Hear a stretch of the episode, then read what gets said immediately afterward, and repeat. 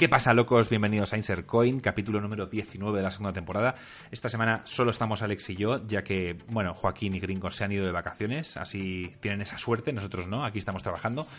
Pero bueno, aún así va a ser un capítulo lleno de noticias, pocas, porque no ha habido muchas, la verdad, pero sí que nos vamos a explayar en contar todo lo que hemos estado jugando. Alex nos va a hablar un poquito del Auto Chess, yo voy a hablar de las primeras horas del Judgment, un juego que me ha encantado, que se llama My Friend Pedro, y unas pequeñas noticias como el Mario Battle Royale y demás. Luego nos va a contar un poquito la serie Chernobyl, que ya la ha terminado, y que dice que es un auténtico espectáculo. Así que venga, nos ponemos con ello ya.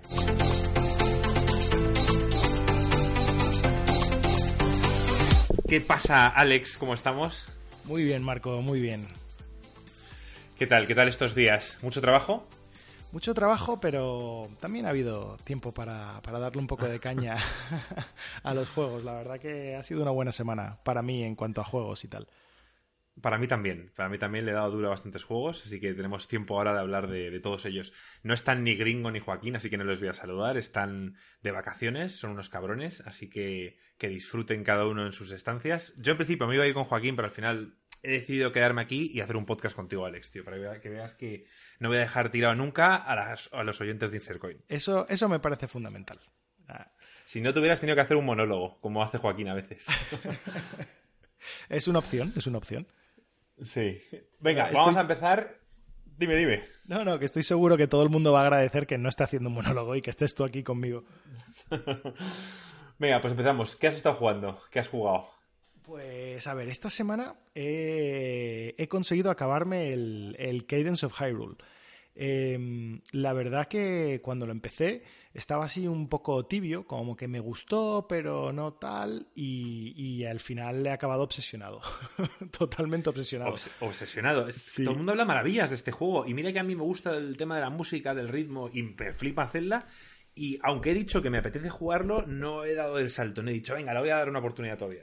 Me, gusta mucho. La verdad que es, muy distinto a, un Zelda normal, pero, pero tiene, tiene muchas otras cosas que lo suplen. me acuerdo que el podcast pasado dije de la música, sí, está bien, pero no es Zelda tal. Y luego me he dado cuenta que esta semana iba cantándolo, tarareándolo, silbándolo a todos lados. A todos lados. eso es porque, porque supongo que es difícil y te has aprendido ya las canciones de memoria. Sí, Sí, la verdad que. Has tenido que repetirlo mucho. Eh, repites mucho las canciones, pero otra cosa curiosa es que, a ver, son, son bastantes canciones, son bastante largas, pero sobre todo son tan buenas que no te cansan. O sea, yo podría haber acabado harto de la música y no es así. O sea, acabé bastante, bastante contento, la verdad. A mí eso me pasaba muy a menudo con muchos juegos de, sobre todo los JRPGs, repiten la música de batalla como el Final 7. Pero el Final 7, por ejemplo, la música de batalla me encantaba, es increíble. Y cada vez que sonaba, no se hacía viejo. O sea, yo cada vez que había una batalla me encantaba. Es que es más, lo acabas de mencionar y me ha venido a la cabeza la música. Bueno, bueno. Sí, sí, sí, sí. increíble, increíble. tremendo, tremendo. mi mayor hype con ese juego es escuchar la música otra vez. Es verdad, es verdad. Es verdad entonces. Pues, pues sí, a ver, em, a, mí me di cuenta que hay un par de escalones, o sea, a, diferencia de, yo creo, todos los celdas, de venir del mundo roguelike bastante puro, eh, la dificultad es dura y la curva de aprendizaje es bastante dura también. O sea, a, mí al principio, o sea, yo creo que la mayor piedra que va a hacer que la gente abandone este juego es el primer escalón de dificultad, que es aprender a moverte con el maldito ritmo, que a mí me costó me, costó bastante. O sea, si no te mueves con el ritmo, te em, empiezas a morir, izquierda y derecha.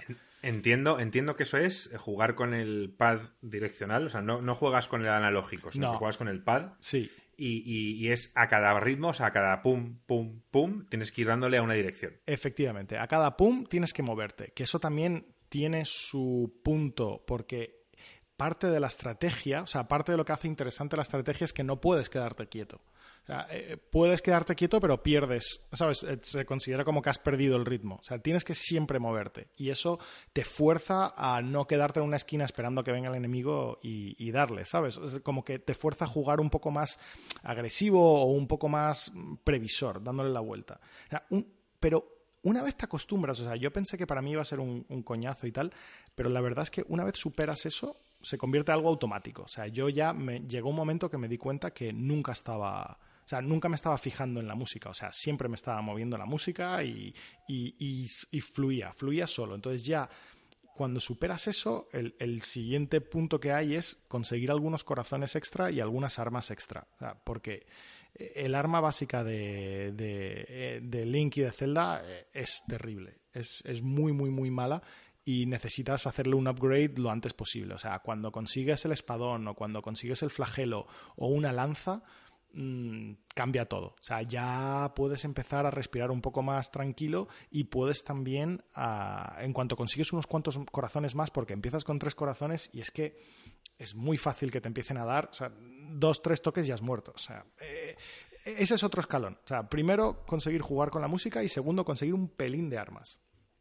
Y el juego es, es, largo, es corto, es, o sea, es un juego, entiendo, corto y que luego tiene mucha. que puedes repetirlo muchas veces y aumentar la dificultad o cómo va. Sí, eso, eso es la parte. Quizás.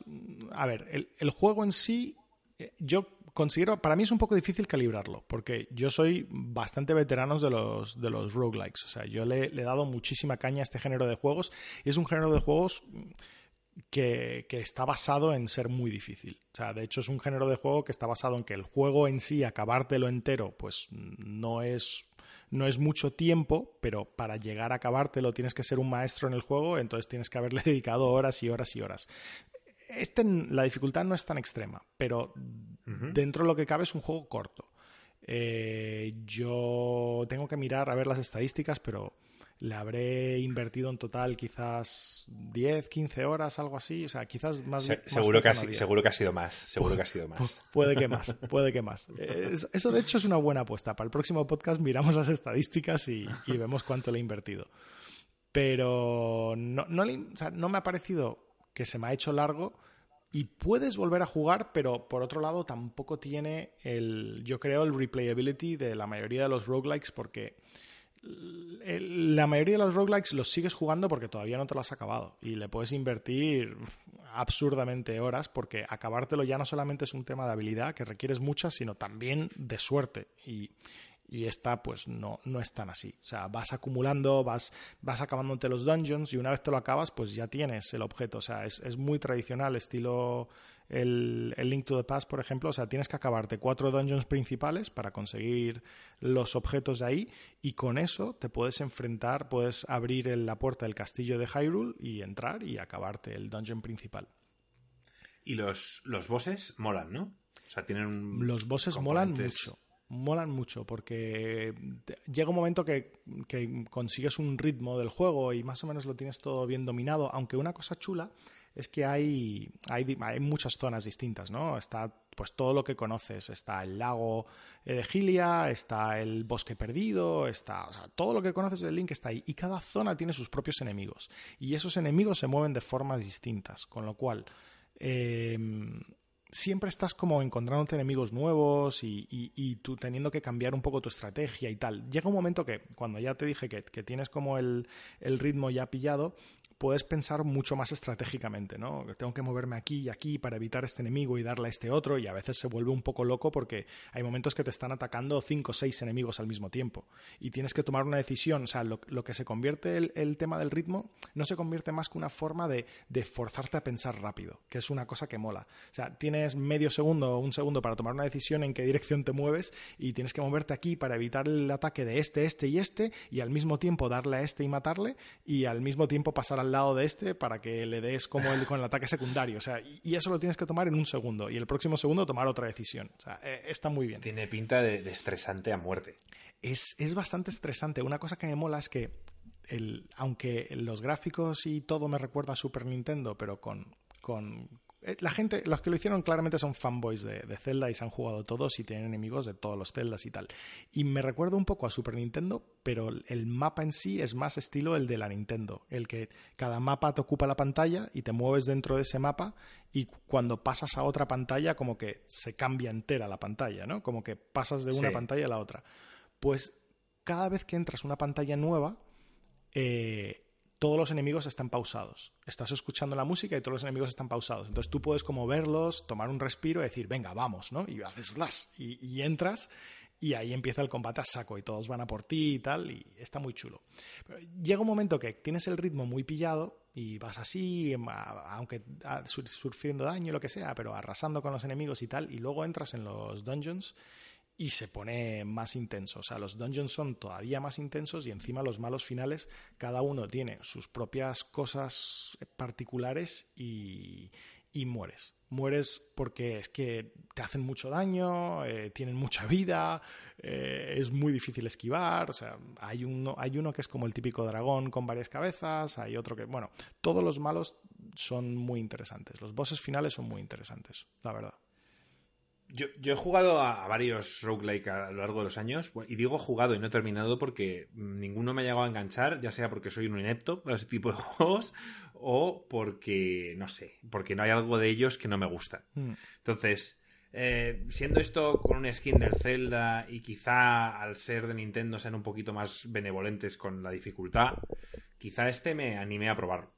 Pero yo juegos que a ti sé que te han apasionado y a Joaquín también, como el Darkest Dungeon, yo lo he intentado, tío. Lo, he comprado en, dos plataformas distintas. O sea, esta gente me tiene a mí como una especie de dios que compro sus juegos ni casi ni los pruebo. lo he comprado en Steam y lo compré en la Switch porque luego había un tío que decía que en la Switch se juega de la hostia porque cuando estás un poco cansado de los botones puedes hacerlo táctil, como si fuera un poco como el iPad. Sí.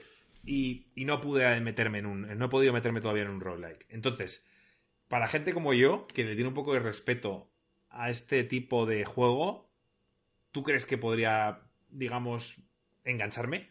Yo, eh, sí, la, verdad, la respuesta corta es sí. Yo creo que este juego te va a enganchar y va a enganchar a, bastante gente que no le mola el rollo roguelike.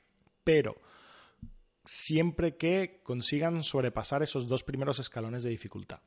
Porque hay una cosa bastante curiosa, que es que el dungeon del, del, Hyrule Castle, cuando yo llegué ahí, ya me estaba fumando a todos los malos, me pensaba que era el fin del mundo y dije, venga, ya, voy, voy a acabarme el juego rápidamente y acabar con esto. Y ahí me dieron me dieron durísimo en el dungeon de Hyrule Castle y Ganon también me dio durísimo. O sea que, que cuando ya... Aprendiste una lección. Sí, me, te enseñan una lección. Entonces, a ver, yo digo, siempre que yo creo que una vez superas los dos primeros escalones estos de dificultad, eh, empiezas a adquirir un, un ritmo y el juego en sí como que ya te empieza a enganchar, te empieza a gustar. Y yo creo que el momento de superar ese escalón es bastante, bastante asequible. O sea, creo que es un juego que poca gente lo va a disfrutar desde el primer minuto o la primera media hora. O sea, yo creo que la mayoría de la gente, esa primera media hora, una hora, va a ser bastante mortal. Pero a la mínima que le des una oportunidad y le des otro, otro intento, yo creo que puede llegar a gustar mucho. Y puntualizando que la verdad que yo cuando digo roguelike me estoy refiriendo a los roguelikes originales que, por ejemplo, Darkest Dungeon, para mí, eh, es un juego que coge bastantes ideas de los roguelikes, pero a alguna gente le está llamando roguelike likes. O sea, un poco locura ya. Pero sí. sí. O sea, los, los, roguelikes en general son juegos como mucho más de rol, eh, de estrategia cuadriculada y por turnos. Y, con el tema de perma, eh, generado todo proceduralmente y con permamuerte. Y lo que de verdad han influido mucho, sobre todo ahora con los indies y tal, eh, con esta revolución que ha habido de indies en los últimos 8 o 9 años, ha sido que muchos de ellos han cogido influencias de los roguelikes, a muchos de ellos les molaba jugarlos y han metido cosas como permamuerte o, o, la generación procedural en sus juegos, ¿no? Y eso es como que tiene esas influencias. Pero yo, yo creo que, que, que, aunque este está más cercano con un roguelike clásico que, que incluso, que incluso el, el Darkest Dungeon, para mí tiene mucho de acción. O sea, para mí es, más un Zelda. O sea, la verdad. O sea, eh, tiene la acción de un Zelda con la curiosidad del ritmo y una dificultad bastante superior a, a los Zeldas normales. Bueno, pues a ver, lo probaré y ya dentro de unas semanas, cuando lo haya jugado, eh, te daré mi opinión. A ver si, me ha enganchado como te ha enganchado a ti y me ha gustado. Sí, sí, tengo ganas de, escucharlo porque creo que tiene como algunas cosas súper positivas que, que, me encantan y, luego tiene algunas cosas que he hecho de menos de los celdas normales, ¿no? O sea, es como una, una combinación un poco curiosa, pero incluso echándolo de menos entiendo que para conseguir las cosas buenas tenían que sacrificar estas cosas. O sea, no, no me parece como que, como que diga tal. O sea, obviamente no es un Zelda al uso, o sea, pero sí es un Zelda. O sea, sí tiene espíritu de Zelda. Eh, está bien, la verdad. Es curioso. Es un juego que yo creo que vale la pena. Sobre todo si eres un fan de Zelda, como eres tú. O sea, creo que es un juego que deberías jugar. Vale, pues tomo nota. Tomo nota. ¿Quieres que vaya yo con algo o quieres seguir tú y luego voy yo todo? Dale caña, ¿qué has estado jugando tú? A ver, hay un juego que, te habrá sorprendido cuando te lo he dicho antes que se llama My Friend Pedro. Sí. que, es un nombre un poco particular. Yo también lo vi por encima en el E3, en, en, Devolver, la, la, conferencia de Devolver, que me la vi así por encima y me llamó la atención. Y dije, bueno, lo voy a probar. No era un juego caro, estaba en Steam y digo, voy a probar. El juego es muy simple. Es un, es un juego 2D, ¿vale? O sea, vas, vas del lateral, vas, te mueves de izquierdas a derechas. Y es un juego donde lo que prima y lo que es más importante es el tiempo bala. O sea, la, la mayor mecánica del juego es la espectacularidad y lo que puedas hacer durante el tiempo bala. Tú vas andando por unos escenarios, hay una serie de enemigos y tú vas, eh, pues bueno, intentando matarlos de la forma más mítica posible. Y te hablo de mítica porque este tío va con dos, digamos, yo es que juego muy poco, ¿vale? O sea que te va a dar muy por encima, pero vas con dos UCIs y vas por típico escenario donde hay una mesa, saltas por encima, te empiezan a disparar, tú con el L1 puedes como, incluso aunque estando en el aire, puedes hacer como una voltereta y esquivar balas. Entonces, todo va de hacerlo con estilo, de que ninguno de los enemigos te toque, te pegue un balazo y tú vayas volando por los aires. Utilices los elementos del escenario para hacer que esas balas reboten y le dé al tío por detrás. Entonces, todo va de matar con estilo. Qué guapo. Me encanta cómo suena. El juego mola. El juego mola, he jugado muy poco, por eso esto va a ser simplemente puntualizar, porque no voy a hablar mucho más de él, pero decir que por ahora me está gustando. yo he jugado hasta... O sea, lo normal es que yo soy muy de jugar a un juego, me pasas una pantalla y te dan una nota de una C, por ejemplo. Y yo sigo a la siguiente. No soy el típico picao que, repite la pantalla para ver si consigo una A o lo que sea. Pues este es de los pocos que, es que el juego va de eso, va de, de, matar a los tíos con el mayor estilo posible. Sí, te puedes pasar la pantalla cubriéndote, pegando tiros sin más, pero de eso no va el juego. Va de verdad de sentirte como el puto John Wick, ¿sabes?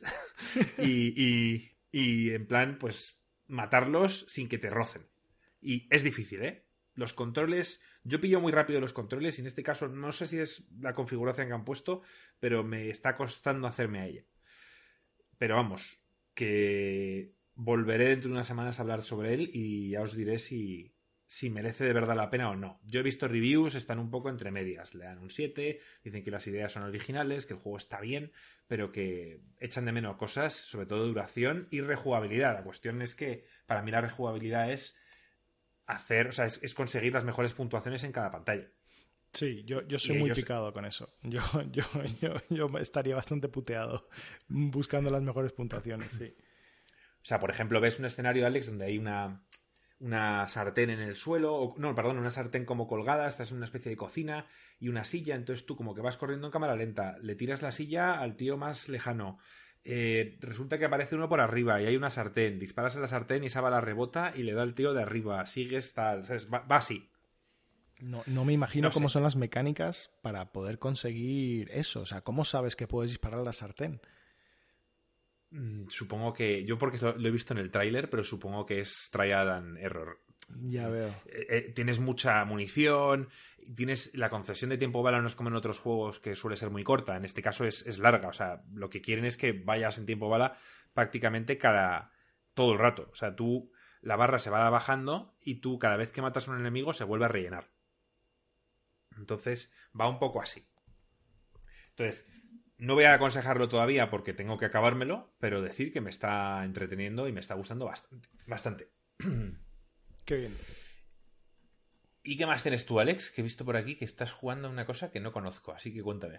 Pues eh, viendo el, la locura, ups, viendo la locura que ha sido lo de el auto chess, que, bueno, para que el, que no lo conozca lo resumo un poco rápidamente, el, el autochess... Por favor, porque yo tampoco estoy enterado, ¿eh? Lo del autochess. vale, Lo he leído, pero, pero mm, simplemente no he clicado y no he dicho, a ver qué es esto. Entonces, ya que he visto tú quieres hablar de él, digo, bueno, pues es como el, el, gran juego del momento ahora mismo. El, básicamente el AutoChess empezó siendo un mod del Dota que es curioso porque el Dota empezó siendo un mod del Warcraft 3, pero así, eh, así Todos se, sacan, se copian, igual que el LOL. El LOL, no, bueno, el LOL es una copia del, Dota, ¿verdad? Exacto, el LOL es una copia... Ah, bueno, a ver, ya, que vamos a meternos en historia, rápidamente, salió un, mod del, del, Warcraft 3 que se llamaba Defense of the Ancients, que se acortaba Dota y muchísima gente lo jugó y llegó a ser súper popular.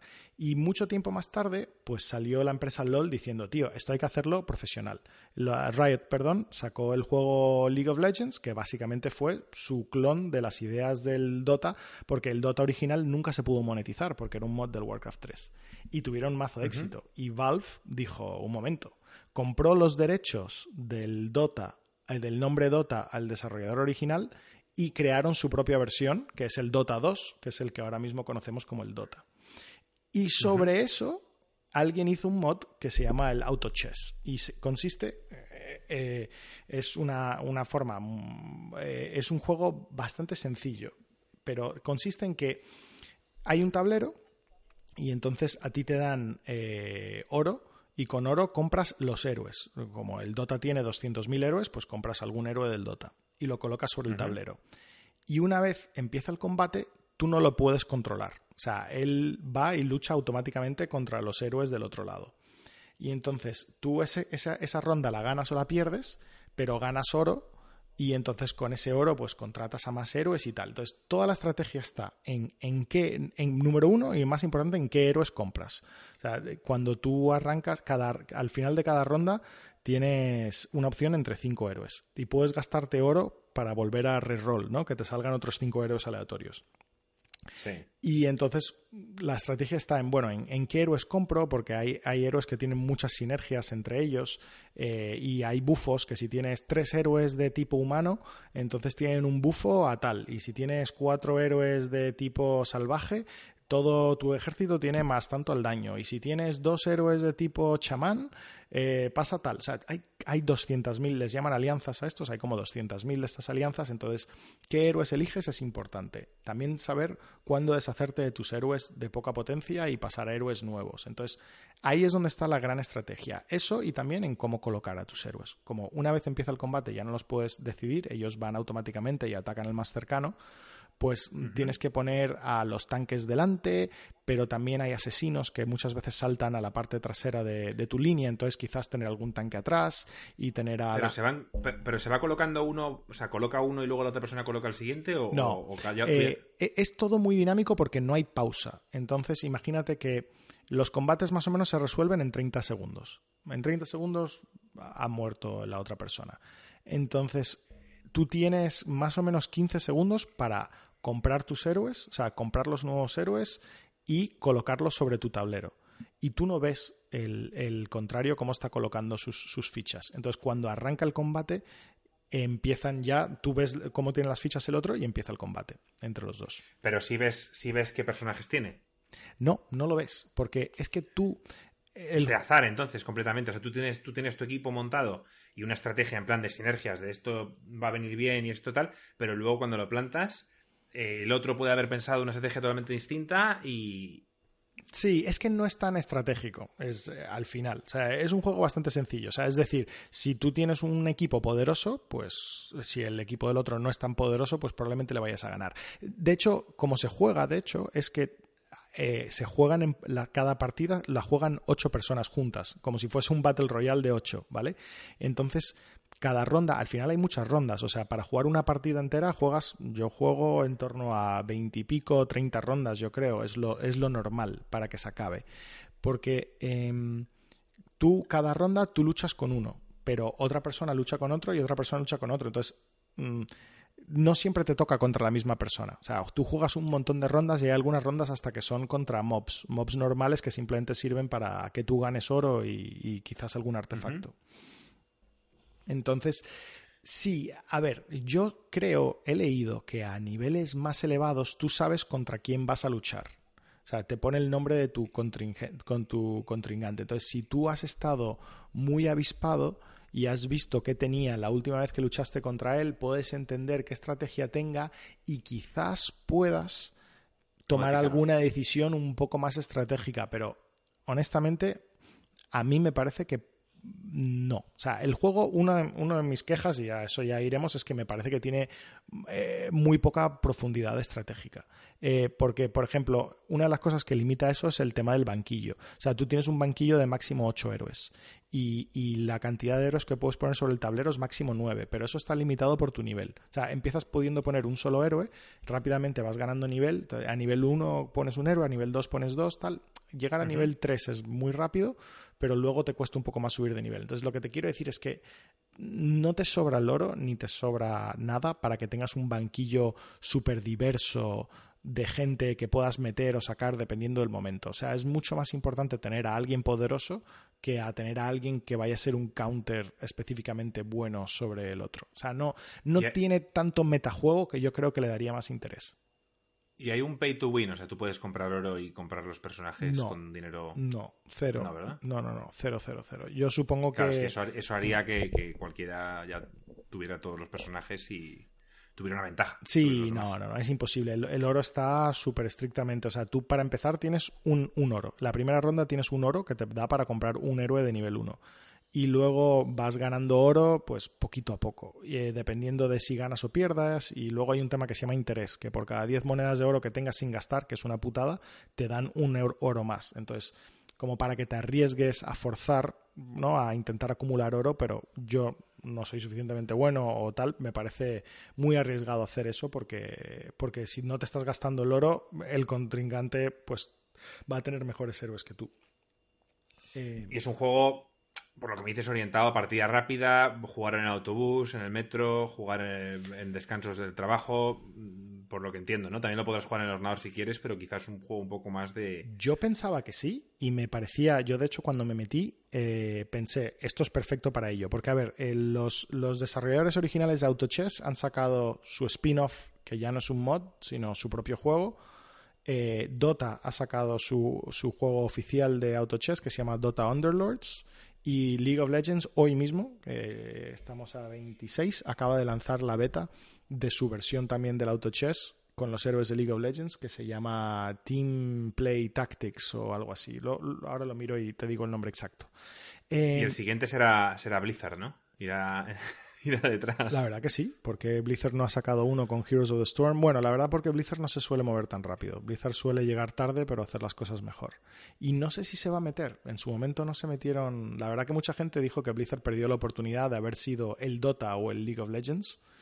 Y, nunca se metió. Bueno, yo no creo que lo hayan perdido. Simplemente es un juego más casual. ¿no? Y, y estos juegos, el LOL, el Dota 2, son muy competitivos y, y no la gente que realmente se dedica a esto yo creo que no tiene la profundidad que tienen esos dos juegos. Pero para gente como yo, que se les da mal el LOL y el Dota 2, pues quizá para echar unas partidillas, pues esté bien. Pero yo creo que... para, un, para un público más casual. Sí, pero yo creo que el problema ahí fue que más que la orientación, es porque fueron los terceros al mercado. O sea, estaba primero estaba LOL, que cogió muchísimo, luego salió Dota, que eh, les ha costado mucho trabajo llevarse jugadores del LOL y es que ya un tercero no hay hueco en el mercado para un tercero. Lo que, lo que quiero decir es que Blizzard podría haber sacado su versión muchísimo antes y si hubiese sido primero mm, yo no creo que hubiese habido hueco para los demás porque Blizzard sí sabe hacer un esport, coño. Overwatch les, va muy bien y, y StarCraft fue quizás el esport original de todos. Sí, sí, Blizzard, a ver, yo como compañía Blizzard le tengo mucho respeto. Todo lo que hacen eh, sublime o, se acerca y, no tienen reparos en, echar algo, en tirar algo que no funciona y incluso cuando la cagaron con temas como el Diablo 3 eh, la gente se quejó mucho y se han quedado con eso, pero el día, a día de hoy Diablo 3 es un juegazo. Sí, no tiene nada que ver. No tiene nada que ver. O sea, para la gente que, le gusta el Diablo, que, que, le han dado a Diablo 3 una oportunidad, dicen que es sin duda el mejor Diablo. Y es más, eh, la gente se quejaba del WoW, de que se había vuelto demasiado casual, y han escuchado a los fans y van a poner WoW Classic, el cual vas a poder volver ahí a, al WoW más duro y, y competitivo.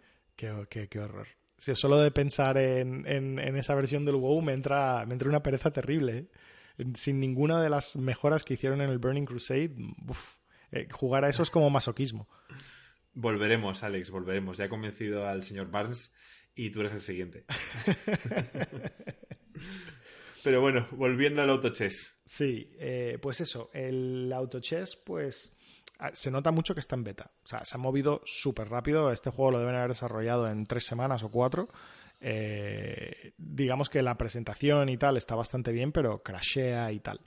Eh, otro problema que tengo, bueno, ya lo he mencionado, que es mm, tácticamente súper pobre. yo no yo soy una persona que me encantan los juegos de estrategia y este juego, o sea, no te digo que no se pueda hacer algo interesante con este concepto, ¿no? De, que lo importante sea comprar las minis y, colocarlas sobre el tablero. Yo creo que es un concepto muy interesante, pero yo creo que le falta, como está puesto ahora, le falta profundidad. O sea, yo creo que casi todo aquí se juega en que tú te sepas el metajuego, o sea, que te sepas qué héroes son poderosos y cuáles no y que te tires a por ellos. O sea, porque por ejemplo en el League of Legends o los otros, el metajuego ayuda, o sea, tienes que saber algo del metajuego, pero, pero depende al final de tu skill, o sea, de cómo tú te mueves. Aquí mm, no hay nada de skill, no puedes tocar a nada de estrategia también estás un poco limitado a la suerte porque no tienes tantos personajes para elegir. O sea, es un tema aleatorio cuáles te tocan, cuáles no. O sea, no sé, no estoy encantándome esto, pero lo que para mí ya lo acaba de matar es que yo lo empecé diciendo, bueno, como tú dijiste, esto es un juego perfecto para jugar pocas rondas y tal, pero resulta que no, porque aunque se puede jugar desde el móvil, que aunque no lo recomiendo desde el móvil yo creo que es demasiado pequeño, a mí me dolían los ojos, pero desde el iPad, perfecto. Tiene móvil, iPad y ordenador. O sea, ha salido para todo, que es una maravilla. El problema que tiene es que una vez arranca la partida, no lo puedes dejar. Porque eh, las rondas duran 15 segundos. O sea, eh, las rondas para tú comprar las cosas y tal duran 15 segundos y los combates duran 30 a 40 y pico minutos que se acabe la ronda. Pon un minuto o 45 en total, un minuto por ronda, van a ser 30 rondas, pues eso, 30, 30 y pico minutos se acaba una partida completa. Pero durante todo ese tiempo tienes que estar pegado al móvil, porque eh, si tú no estás mirando, los demás siguen jugando la ronda contigo. Entonces, ¿qué pasa? Que simplemente no compras nada y tu equipo se pone a luchar sin, sin ti. O sea que y no estar comprando héroes es mortal. Entonces, no, no puedes, o sea, no es asíncrono.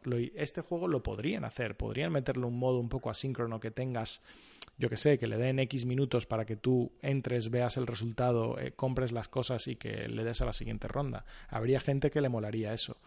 Pero. No. Pero no, entonces, claro, te, hacen una llamada al móvil de trabajo y ya te han jodido. Sí, te hacen una llamada al móvil que dure más de un minuto y ya te has perdido una ronda. Y aunque, bueno, quizás perder una ronda no sea el finalísimo del mundo, perderte dos o tres es que vas a perder. No, no vas a quedar primero. Mm, supongo que te habrá pasado llamando a nuestro amigo el señor Barnes le llamas y si te cuelga el teléfono es porque está invitado a una partida del Hearthstone. sí, pero fíjate que me parece que hay casi menos flexibilidad en este juego que en el Hearthstone, porque dentro de lo que cabe en el Hearthstone, si te llaman con la partida del otro, de la otra persona, no pasa nada, porque eso ya lo vas a ver cuando vuelvas a entrar. Y si es en tu turno, pues tienes cierto margen. No sé cuánto tiempo tienes en tu turno antes de que te Tienes bastante, este. tienes bastante. Pero vamos, tienes cierto margen para, yo que sé, hablar 30 segundos y, volver a meterte en el juego y tal. Pues nada, pues no sé si probaré, si es gratuito y lo puedo probar, pues quizá lo pruebo ya por, por tener un poco de cultura en este sentido, porque últimamente salen muchas modas y aquí veo que me estoy haciendo mayor, es, es que hay, hay ciertas cosas que ya... Mm, no me meto a ver la noticia por no interesarme. Digo, va, ya no puedo llenar mi cerebro de más cosas de estas. Y lo tengo que hacer. Si estamos en un canal de videojuegos, hay que saber de todo. Y si hay una cosa llamada autochess, hay que meterse ahí a ver lo que es, aunque no me, aunque no me guste. Igual que hice con el Fornite. Sí, e, es una locura. Este fin de semana, o sea, fíjate que el Dota Underlord salió, creo que el, ah, justo antes del fin de semana, el, jueves. Y este fin de semana tuvo 200.000 personas en, en Twitch viendo o sea, una locura. O sea, una locura, o sea, la popularidad que tiene y tal. Yo creo que la extrema sencillez y las mecánicas un poco aleatorias, estilo casino, de qué héroes te tocan y tal, es lo que tiene esa llamada para esta gran base de gente.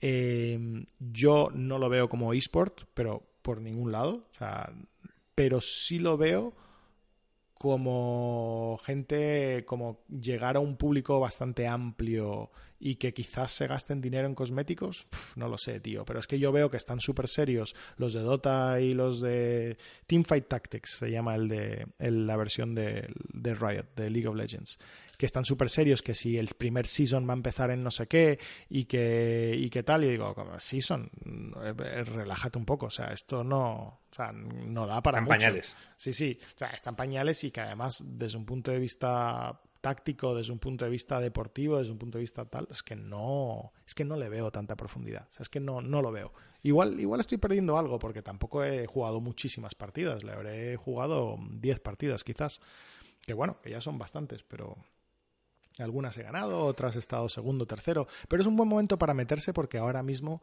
la gente no sabe cuáles son los mejores héroes, no sabe cuáles son, o sea, todavía está un poco en flujo, hay mucha gente newbie jugando, o sea, no es como cuando llegas al Fortnite ahora que igual te, mueren, o quizás el Fortnite algo menos porque tiene tantos jugadores, pero cuando... Te matan igual. Te matan igual, ¿no? sí. Pero sí, o sea, no es algo de que nada más entrar te están, te están puliendo porque, número uno, es que de verdad no creo que hay tanta diferencia entre... A ver, tienes que saber, tienes que saber. Lo importante es conocer los héroes y tener ciertas cosas. O sea, sí hay una estrategia, pero, pero no lo veo tan profundo. Quiero decir, la diferencia entre un jugador de 10 y un jugador de 9, no, la veo muy pequeña en este juego. Pues veremos, veremos. Lo probaré y volveremos a comentar esto pues en unas semanas. Pues yo te quiero hablar de Judgment, un juego que he estado jugando, he estado bastante viciado. Y yo no sé si tú conoces algo de la saga Yakuza. Yo, yo sí, porque sobre todo porque te he seguido a ti con, el Yakuza 0 y los vídeos y tal, y, me ha hecho mucha gracia, o la sí, Eh, bueno, eh, Judgment, ¿vale? Es, es, es, una nueva entrega, no tiene nada que ver con Yakuza, sí que, sí que utilizan el mismo mundo. están en el mismo mundo, es el mismo barrio, es Kamurocho el barrio, pero no hay no va a haber crossover de personajes o así al menos lo, he entendido yo. Puede que haya alguna sorpresa, pero por lo que yo vi en análisis y demás, no lo va a haber. Y dicho esto, eh, lo publica Sega, que es una sorpresa, tío, porque a mí una, Sega, una saga tan exitosa como fue Yakuza, que se ha publicado por Sega, me parece sorprendente. Que Sega lleva muchos años sin, sin sacar nada, tío, así que vea yo de primer nivel. ¿O tienes tú alguna, algún recuerdo de alguna saga de Sega últimamente que sea buena? No, la verdad que parece que ganan muchísimo dinero con Football Manager y no sé qué Manager y todos estos juegos de, de, manager de deportes, pero sí, la verdad que Sega para mí no, no lo tengo al mismo precio que los de Blizzard, la verdad. Quitando el Shenmue. El Shenmue fueron muy buenos juegos, fueron de la época de la Dreamcast y a ver cómo es este Shenmue 3, ya veremos. Yo he visto unos vídeos dramáticos en cuanto a gameplay y gráficos, pero la gente ves los comentarios está loca. En plan, joder, así es como debería ser. O sea, es un juego que se parece que es del año 2002 y la gente está encantada con ello. Es lo que querían, que a mí me sorprende. Sí, la verdad que a mí, que no soy tampoco tan pijo con los gráficos, que la mecánica sea buena. Que la mecánica sea buena, eso es lo que me llama a mí. Pero vamos, volviendo a, a Judgment, a ver, voy a hablar mucho de Yakuza porque no deja de ser un juego prácticamente igual en mecánicas, en forma de contar la historia, en todo. Entonces, hablar de Judgment es hablar de Yakuza y por tanto cualquier persona que haya jugado a Yakuza ya sabe lo que estoy diciendo y cualquier persona que no le gustó la saga Yakuza pues ya sabe que esto no le va a gustar. O sea, no hay forma de no hay otra forma de verlo. Entonces, para mí, Yakuza y en este caso Judgment, eh, sus, sus pros es la forma de contar la historia, que hay mucha gente que, no le gusta esta forma de contarla. La cual es que es muy meticulosa, mm, toca todos los detalles, eh, se toma todo el tiempo del mundo en presentarte a tu, su personaje principal, su pasado, sus amigos, sus enemigos, sus inquietudes, todo. Es un juego que se toma de forma muy lenta.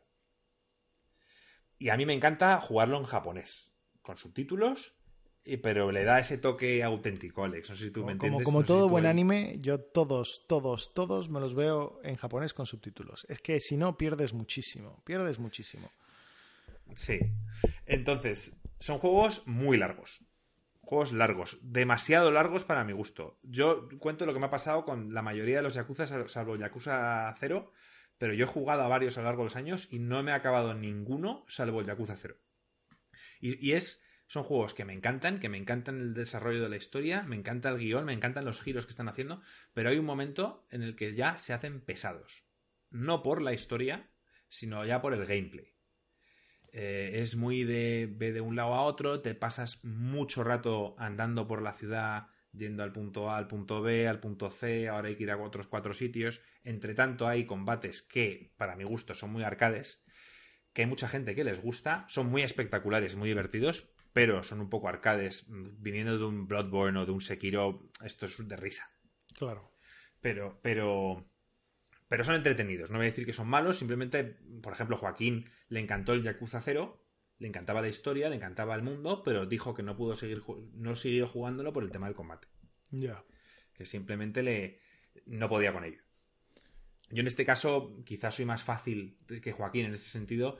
Cuando ves los combates espectaculares, ves como el tío coge una bici que hay aparcada y se la revienta en la cabeza, a mí estas cosas me hacen disfrutar. pero entiendo que, que se haga viejo. Hay nuevas mecánicas de combate, ahora el tío se puede como apoyar en la pared, como tomar impulso y reventar a un tío con una patada. No sé, a mí me gusta, pero tampoco voy a decir que es espectacular ni es la hostia de combate, porque a mí me gusta las primeras 6, 7, 8 horas y cuando ya llevas 25 se te hace un poco repetitivo. Sí, esto como, yo creo que están como muy inspirados en el, en, el cine de, de gangsters de Hong Kong de los años 90 que, que, todas las escenas de artes marciales son así, ¿no? Que los combates son muy guarros de coger lo que hay y tirarlo y romper y tal, ¿sabes?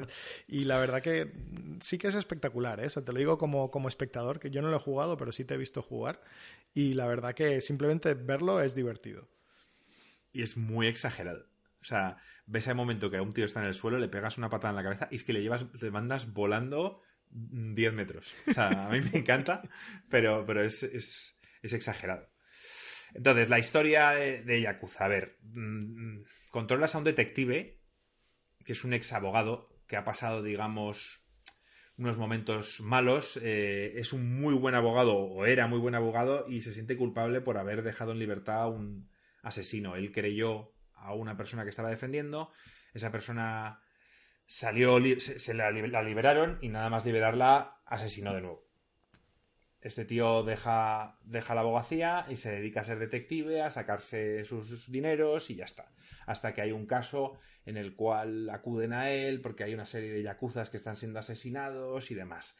Yo sé que la historia, lo que estoy yo jugando ahora, que todavía estoy en ese punto, sé que luego al final, final no va a tener nada que ver. Van a ponerte mil giros, mil historias, mil personajes que van a ir presentándose, te van a ir cambiando la trama constantemente y a mí es algo que me gusta y sé que va. La historia sé que no va a defraudar. Al igual que ninguno de los Yakuza la historia ha defraudado, estoy seguro que, esta tampoco. Así que si es por historia y os gustan las buenas historias, yo creo que este es un juego bastante interesante. También es una historia bastante seria. Una historia muy seria, suelen tocar temas ahí controvertidos y tal, y donde se coge todo su humor japo raro es en las misiones secundarias. O sea, acabo de jugar una Alex, tío, que, que roza, yo creo, el límite de lo que se puede hacer o no se puede hacer en un videojuego. cuenta, cuenta. Ah, resulta que te viene una pava. son, son, dos hermanos gemelos, una chica y un chico. Que. Gemelos no, mellizos, perdón. Que. Que la chica dice que no paran de robarle las bragas. Que debe haber algún pervertido por ahí suelto. Y que roba las bragas con un dron. y entonces el pavo, el Yagami este, dice acepta el caso de encontrar al pervertido y se va a una tienda de lencería a comprar unas bragas, las tiende en, la, terraza de su casa, ves como el dron aparece, sigues al dron, tal, y aparece el tío oliendo las bragas, eh, empiezas a discutir con él. Es buenísimo. empiezas a discutir con él, se pone más freak todavía, y es que cuando de repente el tío dice, pues no me vas a arrebatar las bragas o algo así, se te enfrenta y hay un momento que el pavo como que va a meter la mano en el bolsillo y piensa nuestro personaje, hostia, ¿tendrá un arma? Y ves que de repente el tío saca unas bragas, las huele y es como que le da un, un buff, un power up. el pavo se le sale como un aura azul, En plan, ¡pua! en plan super guerrero y empiezas a pelear con él. Tío, son Qué cosas bueno. absurdas. De verdad que es que los japos son, son, son muy especiales. Tienen un humor Hay de muy particular. Sí, luego hay un inquilino que tiene un fantasma en su casa y te dice que, que le ayudes y demás. Entonces, toda la seriedad que tiene la historia principal, las misiones secundarias son súper amenas, súper divertidas. Y luego, nada, siendo un juego de detectives, pues tiene bastantes componentes eh, de investigación, deducción y demás que, que añaden un poquito más de variedad al juego, pero que tampoco son nada del otro mundo.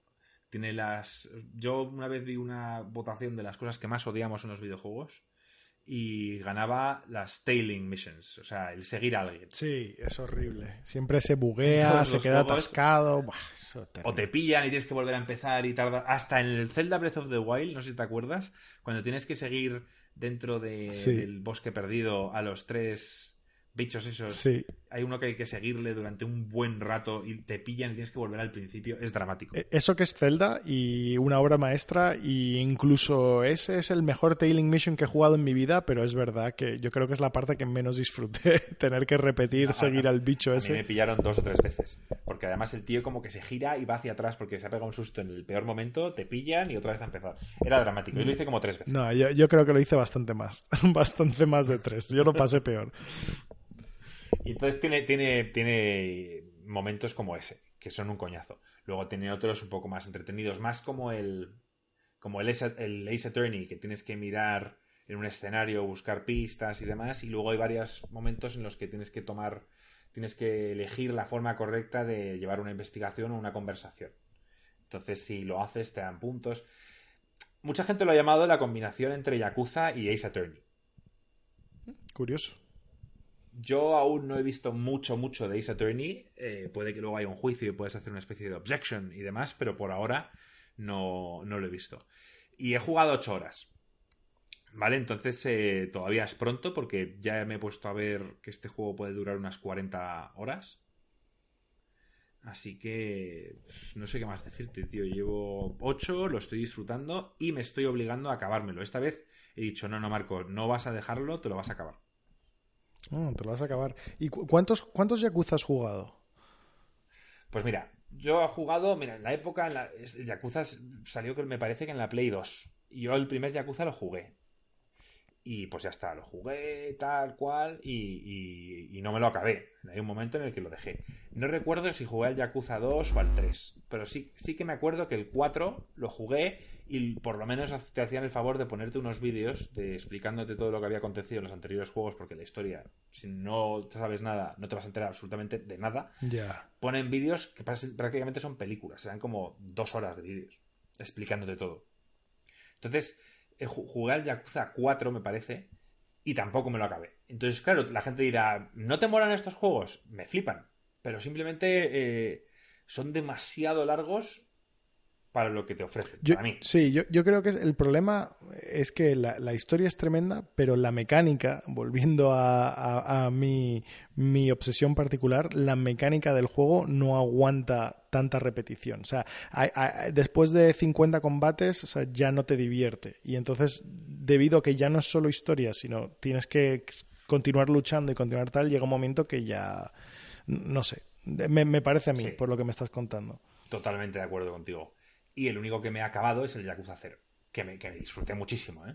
Pero claro, justo he jugado un juego que sí, que es un buen momento para comenzar, porque es los comienzos de, de dos personajes clave en toda la saga Yakuza, pero seguramente si hubiera jugado todos los anteriores, ese Yakuza 0 lo hubiera disfrutado muchísimo Claro, más. claro.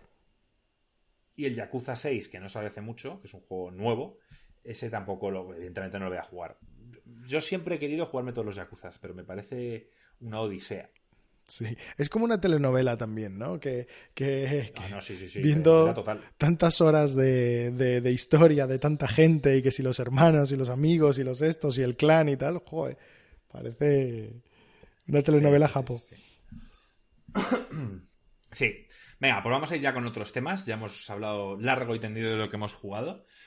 Y yo creo que ya nos vamos con un poco en noticias o la falta de noticias, porque prácticamente no hay nada, Alex. Hemos hablado. Bueno, la noticia principal ahora es que ya por fin se ha abierto eh, las rebajas de Steam.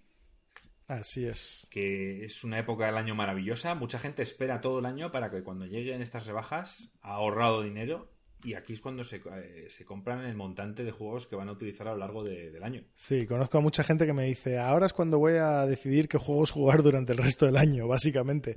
Porque sí. Yo soy un calentado y yo la mayoría de los juegos que veo aquí, a salvo que sea algún indie o algún juego que haya dejado pasar y tal, la mayoría de juegos que he querido jugar los he jugado. Y entonces, pues eh, quizá ya no son tanto como eran antes para mí las rebajas pero aún así veo cosas interesantes. Aunque no veo unas rebajas todavía fuertes. O sea, el Sekiro, por ejemplo, está a 47 euros, 48. Precio de 60 a 48, está bien. Acaba de salir también. El Resident Evil 2 está a 40, estoy viendo yo aquí. O sea, Pathfinder, por ejemplo, me parecía que es excesivo el Pathfinder que te cobraran 40 euros, ahora mismo está a 20. Y ese lo recomendaba mucho Joaquín también. Sí, el Valkyria Chronicles 4, que es de estrategia, que a mí personalmente el Valkyria Chronicles 1 me gustó, está a 20 euros también. Hay cosillas, siempre hay cosillas aquí y. Y por ejemplo, estoy viendo aquí la saga Dark Souls, 75% de descuento en toda la saga. Witcher, la, saga Witcher a 85% de descuento. No, eh, Hollow Knight también está creo que a 9 euros. O sea, para el que no lo haya jugado y esta es la oportunidad tremenda. Yo Hollow Knight lo compré, lo compré también en una oferta el año hace, bueno, no sé si fue el año pasado o no, hace dos años. Hay de todo. Está el Assassin's Creed Odyssey por 30, está el Two Point Hospital por 17, está bien. No, la verdad que el Assassin's Creed Odyssey por 30 es mucho juego. mucho juego por Witcher 30 euros. Witcher 3 Wild Hunt está a 9 euros. Es que ese, ese, si no lo tuviese ya, la verdad que me lo compraría. Aunque solo, solo por tenerlo ahí, que la mitad de los juegos de Steam no los he jugado, pero digo, lo tengo ahí y algún día lo jugaré. Mira, un caso perfecto de un juego que yo, eh, todo el mundo está hablando bien de él y yo no lo voy a jugar hasta que haya bajado, porque no tengo ninguna necesidad y porque a mí personalmente no me llama mucho y lo que me llama es que la gente está hablando también de él. El A Plague Tale Innocence, que es un juego, no a llamar indie, pero que lo es porque es un, es un, son unos desarrolladores independientes, pero que los gráficos son muy currados, llama mucho la atención. Las mecánicas de stealth y tal no estaban muy allá, pero que sobre todo llamaba por la historia. Y a mí es un juego que, no pensaba jugar y la gente y varios eh, podcasts han hablado muy bien de él y lo quiero jugar. Pero ahora mismo estaba, estaba a 45 euros y lo han bajado a 33. Para mí sigue siendo elevado el precio. Sí. por ejemplo, ese es el típico juego que quizá este verano no, pero quizá en Navidades esté a 20. Pues ahí quizá lo juego. Claro. Así que, ya sabéis, rebajas de Steam. No dejéis de escuchar este podcast, primero escuchar el podcast y luego ya os vais a comprar todos esos juegos que, ansiáis. Que no hay, no hay tanta prisa. Sí. Mario Royal, Alex, tío, cuéntame esto. Pues esto fue algo curioso, me llegó en, en, mi feed de noticias, de repente leo un este de Mario Royal, alguien ha hecho, alguien ha cruzado el Mario de la Super Nintendo con un Battle Royale y lo puedes jugar online. Date prisa antes de que lo quite Nintendo, porque vamos, Nintendo es famoso. ¿De la Super Nintendo o de la Nintendo? Mario de la Nintendo, el original, el primero. Ah, vale, el original. Sí. Eh, entonces, bueno, algún crack básicamente lo que hizo fue romper el, cartucho, el ROM, que eso ya está roto desde hace mucho tiempo, y creó un, método, creó, lo, lo hizo para que se pueda jugar directamente en la web. Y cuando tú te apuntas, te crea una partida con 74 otras personas. Entonces, era súper curioso. Yo, yo lo jugué mm, a las pocas horas de salir. Eh, tú te pones, te pones a jugar y entonces el, lo que hace es que empieza una partida de Mario y arrancas, pero ves un montón de, de Marios como tú, pero fantasma y hay una flecha encima del tuyo para que lo puedas reconocer, porque estás en medio de una nube de, de Marios. Todos. Yo he visto GIFs, he visto GIFs, pero no he podido ver, no he visto gameplay. E, e, es buenísimo, o sea, porque te estás moviendo, saltando y tal, y estás viendo como una marabunta de Marios a tu alrededor, algunos por delante, otros por detrás, otros muriendo, otros tal. Y, nada, pues va que, que, cuando mueres, pues mueres y el último en pie, pues gana. o el último también en acabar, no sé cuántos niveles eran, como, son como tres o cuatro niveles o algo así. Lo juego un par de veces, me pareció curioso y, y me pareció, sobre todo, me sorprendió dos cosas. O sea, número uno, era una idea original, pero número dos, o sea, pensando que lo del método este Battle Royale todavía tiene más por dar. Porque este sobre todo, la verdad que lo comparo con el Tetris 99, que es un, un Tetris que estaba ya disponible en la Switch, eh, que, es un Tetris Battle Royale. O sea, juegas contra otras 99 personas y le vas mandando bloques y, y, tal. O sea, dicen que es un... La gente que lo ha probado, yo no lo he probado, pero la gente que lo ha probado lo recomienda mucho. Y nada, pues mm, tristemente os tengo que decir que Nintendo no tardó casi nada en mandarle que quitasen el juego. Parece que el tío ya estaba preparado y lo reemplazó por otro juego que lo llamó, en vez de Mario Royale, lo, lo mandó, lo llamó DMCA Royale. Y, y, el personaje principal le llamó Infringio, como que está infringiendo copyright. Pero parece que no fue, no fue suficiente y ha tenido que quitarlo del todo. Eh, pero bueno, fue bonito mientras duró. La verdad que era una experiencia curiosa y divertida. Sí, sí, la verdad que te tendría que, haber avisado. todo? No, no, es que lo peor de todo es que yo entré en kotaku.com y, y estaba y ponía entrar antes de que lo quiten, de que lo cierren. Y vi el GIF, vi la imagen y dije, me lo pensé un momento y dije, eran las 2 de la mañana y dije, no voy a entrar, que si no voy a estar aquí hasta las 5. Y nada, y no entré. Pues bueno, una pena que no entraste el día siguiente, porque la verdad que era una experiencia curiosa, porque, a ver, es como, es un Battle Royale, pero es muy solitario, porque realmente tú estás jugando solo, o sea, no puedes influir en nadie, ni ellos pueden influir en ti, pero estás jugando acompañado, porque ves en plan a una marabunta de Marios a tu alrededor haciendo de todo y no sé, es una experiencia diferente, es muy diferente que jugar al Mario normal, la verdad. Y además, el Mario a veces te hace sentir una mierda, porque yo ahora juego al Mario original y hay veces que me ha matado en la primera o segunda pantalla y yo, pero tío, yo antes era buenísimo esto.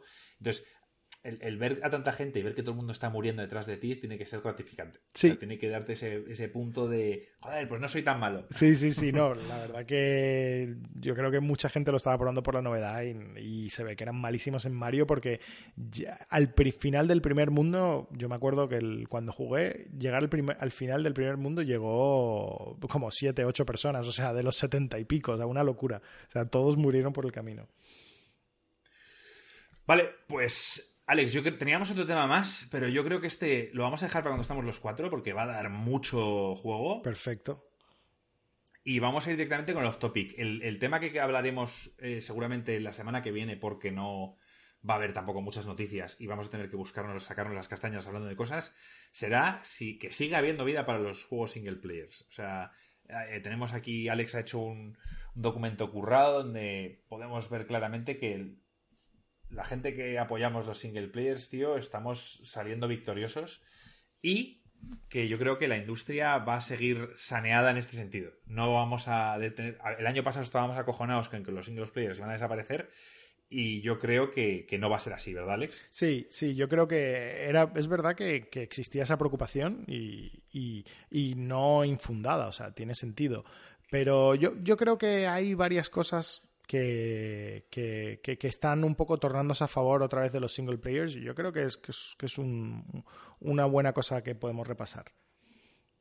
Vale, pues la semana que viene ya con estos dos cabrones que están de vacaciones lo hablaremos largo y tendido. Así que vamos a ir ya con el off topic.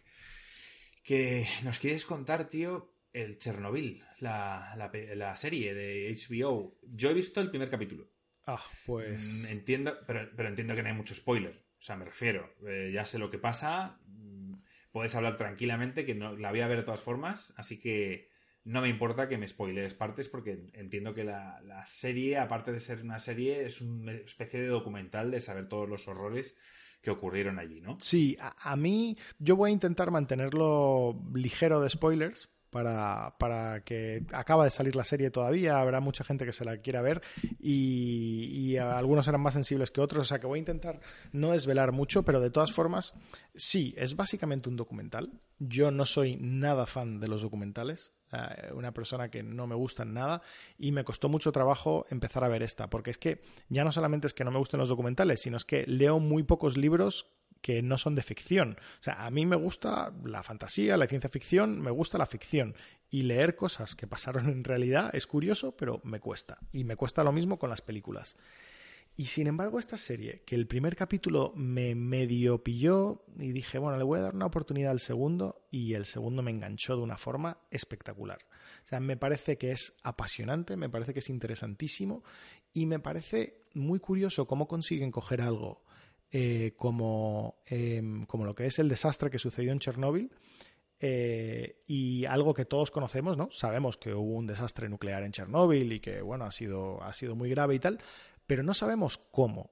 Y es una serie que por un lado lo que yo creo que más te engancha al principio, o sea, lo que te acaba enganchando muy fuertemente de esta serie es el aspecto detectivesco, o sea, de cómo pasó, por qué llegó a pasar, o sea, lo que de verdad se te plantea esta serie es por qué sucedió el accidente de Chernóbil, o sea, exactamente cómo pasó y tú sigues a los personajes mientras intentan primero eh, paliar el desastre y luego, número dos, intentar averiguar por qué sucedió y cómo lo pueden evitar.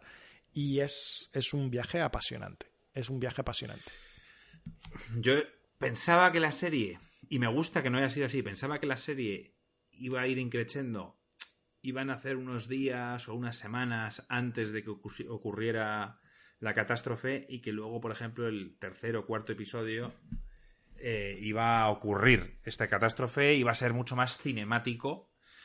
Y cuando me entero que, que, la serie empieza con ya la catástrofe, cuando ya vemos que ha habido un problema en la, en la central, gente corriendo de un lado para otro, gente muriendo, etcétera, me quedé sorprendido. Y, y, es lo que dices tú. Más me interesa saber cómo ha pasado esto y conocer quizá historias de personas que estaban en la central, incluso de gente que vivía en la ciudad, que he podido ver que, que también tocan ese tema, ¿verdad? Sí. la gente, digamos, fuera de la central, eh, digamos, eh, una persona de a pie, cómo le también le ha afectado todo este tema. El costo humano, sí.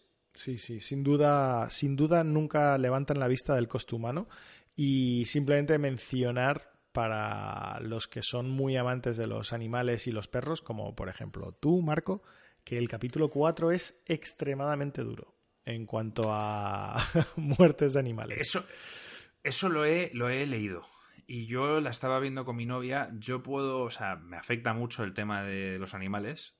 Eh, hay películas como Hachiko, que todo el mundo, tienes que verla. No pienso ver Hachiko, eso es mm, pegarte ahí una paliza, tío, porque sí. O sea, no me apetece ver esa película, por muy buena que sea, me da igual. Y, el tema del cuarto episodio me echa para atrás. Yo solo dije a mi novia y mi novia ha dicho, lo avisado, le dicho, oye, que han dicho que la gente es sensible al tema de los animales, sobre todo a los perros, que no vea el cuarto episodio, que se lo salten, que se lean una sinopsis. Además que te lo puedes saltar. O sea, desde un punto de vista, el cuarto es un episodio que ya está todo un poco asentado y te están dando un poco de un trozo de cómo es la vida en, la gente que, está intentando limpiar el desastre y, en particular sigue a, dos personas, a un grupo de personas que están encargados en, eh, de este tipo de, limpieza. A ver, también lo digo por otro lado. O sea, yo admito que no soy una persona que me afecte mucho esto y honestamente el resto de los episodios ves a seres humanos en un dolor indescriptible, con, gráficamente viendo cómo la piel se le cae a trozos, cómo se le están gangrenando los pies, o sea, o sea, que gráficamente estás viendo muchas cosas y los perros es que ni siquiera es que sea tan gráfico y tal, o sea, a mí me parece que son muchísimo más fuertes con los temas humanos que con los temas animales. Pero. Ya, pero ya sabes cómo va esto. Sí. Ya sabes que a la gente le afecta más el tema de los animales que el que mueran seres humanos. Eh, sé que es ilógico y sé que es absurdo,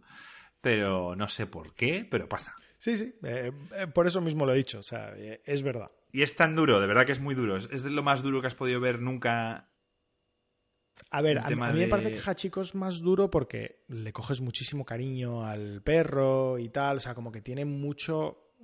Te, te, metes mucho en la piel del perro. Eh, aquí, pues, a ver, eh, son, es un capítulo que la mitad del capítulo trata sobre unas personas que se dedican, sabes, que tienen, le han mandado que lo que tienen que hacer es matar a todos los perros de la zona porque están todos contaminados con radiación y no se pueden escapar. Entonces, sigues en plan a esta gente y, y sí, es un trabajo jodido. Y se ve que ellos están puteados por ello. O sea, y le dan alcohol y tal. Y, y o sea, se ve que es un trabajo no solo desagradable, sino que lo están pasando mal. Y, de hecho uno de ellos, que es un veterano de... que es una de las cosas como que te, que te impacta un poco, ¿no? Que esto es un mini spoiler, pero bueno, como justo estamos hablando de este tema y ni siquiera es un spoiler de los que considero importantes, este es un veterano de Afganistán, porque Rusia luchó en Afganistán en los años 80. Eh, y fue una guerra durísima, durísima, durísima, durísima. Y tú le ves, o sea, tiene una cara de un tío súper duro. Eh, y, y además le ves en su forma de andar, su forma de ser tal, que es un tío durísimo y hay un momento que dice, yo he matado a... La primera vez que maté a una persona, no sé qué tal, pero es que llega un momento que matas a tanta gente que ya te da igual. Y ves que lo primero que le dice al novato que está con él, le da el rifle y le dice, dispara al perro. Y dice, solo hay dos, solo hay dos, te voy a dar solamente dos, eh, dos reglas. Número uno, no me apuntes, ¿sabes? No me dispares, ¿vale?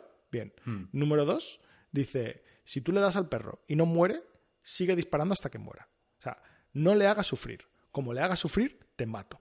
Y no estoy de broma. ¿Sabes? Se lo dice en plan a sí mismo directamente. Yo te mato a ti y no estoy de broma. O sea, no le hagas sufrir.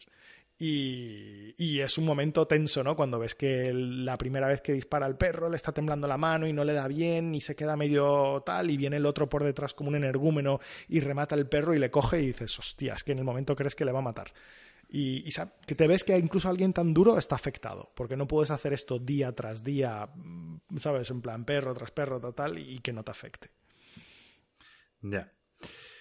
Pero bueno, no sé. No, quiero hablar solo de los perros tampoco. Ya, ya, ya, ya, ya, por eso, por eso iba a decir, iba a decir, avanza, porque si no ya sabes que estamos una hora hablando de perros. Sí. Entonces, ¿qué más? A ver, yo creo que hay algunas cosas que hay que poner. O sea, la ambientación o sea, los coches de época, eh, los edificios de época, eh, todo lo que es vivir en la Rusia comunista, la ropa, la gente, el tal, es un espectáculo. O sea, es a otro nivel, no he visto nada similar, es un canteo. Eh, mi novia vivió en Cuba, mi mujer, perdón, vivió en, en, Cuba hasta los 17 años y en Cuba, o sea, para que te des cuenta de los detalles, en el quinto episodio hay un... Hay un hay, un juicio y en el y donde están los jueces hay un ventilador. Y me dice mi mujer, ese ventilador se lo, es un ventilador ruso que se lo daban a la gente en Cuba que eran trabajadores que habían cumplido, superado la cuota y se habían distinguido y tal, les daban ese ventilador como regalo. Y eran una mierda, los ventiladores rusos estos se derritían y no sé qué y tal con el calor de Cuba. y, y me estuvo hablando del ventilador un montón de tiempo y digo, joder, hasta el detalle de decir que si hay un ventilador encima de tal, sea un ventilador súper mítico que cualquier persona que haya vivido en un país comunista o bloque soviético tal lo va a reconocer. O sea, hasta nivel de los detalles del ventilador. Sí, han cuidado los detalles a muerte. A muerte, a muerte. Y, los edificios, mm, o sea, es que parece que lo han filmado ahí. Y la central, la central nuclear, o sea, yo no sé cómo lo han hecho. O sea, ya directamente no sé cómo consigues hacer unos escenarios de tanto nivel con algo hecho para la televisión. O sea, estamos hablando de niveles de producción de, Hollywood. O sea, de películas históricas de Hollywood que yo no he visto el mismo nivel de, producción. O sea, me parece un verdadero espectáculo. La actuación, magnífica. Y el guion, el guion es espectacular. Porque eh, la temática en la que vas entrando, como... O sea, e, e, es, es una serie que, que es sobre la gente. O sea, es un poco que te enteras bien de lo que pasó, te enteras por qué sucedió, o sea, qué cosas lo desencadenaron, y también sobre los, los, personajes, o sea, algunos muy heroicos y otros en plan muy nefastos que estaban envueltos. Y las consecuencias. Y las consecuencias. Las consecuencias. Eh, a mí, de verdad que es una serie que recomendaría a cualquier persona. De hecho, se la he recomendado típicamente a gente que no les recomiendo series, se las he recomendado a mi padre, se las he recomendado a los padres de, de, mi, de mi, mujer que, que, lo van que están locos por verlo porque ellos se, se, hicieron todo el bloque soviético antes de que cayó la cortina, ¿no? Han estado, estuvieron en Moscú, estuvieron en, en Polonia, en, en, Ucrania, estuvieron en todos estos sitios y, y, y te digo que, que, es algo que yo creo que todo el mundo debería ver. Es algo muy interesante. Ya, siquiera para, para informarse, para saber un poquito por qué tantos años después se sigue hablando de Chernobyl y de, lo, que ocurrió allí y de las consecuencias, porque aún sigue, seguimos, bueno, nosotros no, pero se siguen sufriendo estas consecuencias. Bueno, sí, se siguen sufriendo las consecuencias. En, me acuerdo que, en, que siempre me mencionó, hace muchos años me lo había dicho y me lo repitió, que en Cuba llevaron a muchos niños que estaban pues con problemas de cáncer o, envenenamiento de radiación y tal por, por Chernóbil y estamos hablando de eh, 20 y pico años más tarde y que hoy en día la estructura que han hecho para cubrir a Chernóbil va a durar 100 años supuestamente y la radiación va a durar como 40.000. no, no, no, no, no cojas esa cifra, pero, pero o sea, es absurda. O sea, Chernóbil va a ser radiactivo durante... No estaremos aquí, no estaremos aquí. No, va a ser radiactivo durante más de mil años sin ningún problema. Y entonces, ¿qué, ¿qué, se va a hacer? Hay que volver a construir la cúpula y qué tal. O sea, es una locura. Es una locura todo. Antes, antes de acabar, ya pues, seguramente tú tienes este dato, para yo comparar eh, el tema que pasó en, Japón en la central nuclear de Japón debido al terremoto. ¿Es algo parecido o, no tiene nada los, que ver. los japoneses pudieron solventarlo, digamos, de una forma mucho más... Sí, sí, no, no, no tiene nada que ver. O sea, en, Fukushima fue causado por un tsunami inmenso, descomunal, eh, y, incluso después de un terremoto altísimo, incluso después de una mega ola que barrió todo e inundó todo, o sea, incluso después de todo eso, ha habido realmente una fuga mínima de radiación. O sea, yo creo que, lo podréis ver si, si vais online y lo buscáis, en plan los muertos directos por lo que es Fukushima y básicamente no hay. O sea, ha sido muy, muy, muy mínimo. Chernobyl es otro rollo. Hay un momento que te dicen que la radiación que está saliendo de Chernobyl es el equivalente a una bomba de Hiroshima cada hora. Cada hora. Eh, era una auténtica y absoluta locura. Y además, cuando ves, entiendes de que, tienen que tenían que pasar tantas cosas mal para que sucediese y tantas cosas mal a propósito y tanta incompetencia y tantos fallos y tanto no sé qué, que es como que eh, casi que no podía pasar en, en, ningún otro sitio que la Unión Soviética, básicamente. Pues nada, pues la veré, la veré y estoy seguro de que la gente que haya escuchado, tío, con lo bien que te explicas, también la verá, tío, porque porque me ha apetecido mucho seguir viéndola. La verdad es que te digo, me la puse en un momento muy malo, estaba viéndola y era la siesta, me estaba medio quedando dormido y dije, va, luego la continúo y me quedé en mitad del primer capítulo. Y me estaba encantando, ¿eh?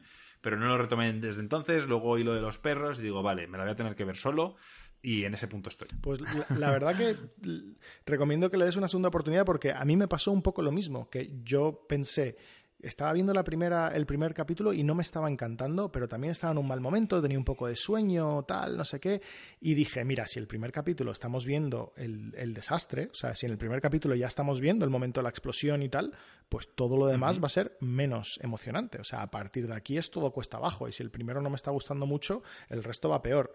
Pues es, no es todo lo contrario. O sea, eh, sí, el desastre pasa en el primero, pero es que eh, estamos arrancando la historia. O sea, los demás son apasionantes. El capítulo 2 y 3, o sea, me tenían sin casi poder respirar al borde de mi asiento. O sea, que de verdad que lo recomiendo y, hay, que darle una, hay que darle un intento. Venga, estupendo. Pues puede que antes de dormir me vea un capítulo o me vea lo que queda del primero y así retomo. Genial. Pues ya me contarás qué te pues... Pues nada más. Eh, al final, eh, tú y yo hemos sacado un programa normal de Insercoin diciendo yo, quizá por contenido nos hemos quedado un poco cortos, pero como nos extendemos bastante con el tema de a qué estamos jugando, pues no nunca hay ningún problema. Así que. Bueno, oye, siempre que siempre que haya siempre que estemos jugando algo interesante y que podamos hablar de ello, ¿no? pues. Sí, sí, sí, está claro. Pues nada, eh, de aquí decir a, Gringo y a Joaquín que saludos, que esperemos que estéis bien en vuestras vacaciones, esperemos que estéis aquí la semana que viene ya para, para trabajar. Y nada, Alex, tío, muchas gracias por, por querer compartir este podcast conmigo y a partir de ahora entiendo que siempre que quieras estar ya sabes que puedes estar. Ya yo creo que ya eres uno más, ¿no, Alex? Ya que te contamos siempre para todos los podcasts y ya puedes estar aquí cuando, cuando quieras. Pues me siento honrado y, la verdad que me encanta me encanta estar aquí y discutir estas cosas con, contigo y con, con Marco y con Eduardo, eh, perdón, con, con Joaquín y con Eduardo también, así que yo siempre que me tengáis y me aguantéis, yo vengo encantado. Estupendo. Además hay gente en los comentarios que ha puesto que muy buena aportación y que muy buena... Que hemos, que hemos hecho un buen fichaje. Así que la gente también está contenta. Oh, qué bien. que me tratan demasiado bien. Vamos a ver cuando haya un par de capítulos más qué piensan. Pues nada más, chavales. Un abrazo, Alex, y nada, nos vemos la semana que viene. Vale, un abrazo a todos. Un abrazo, chao.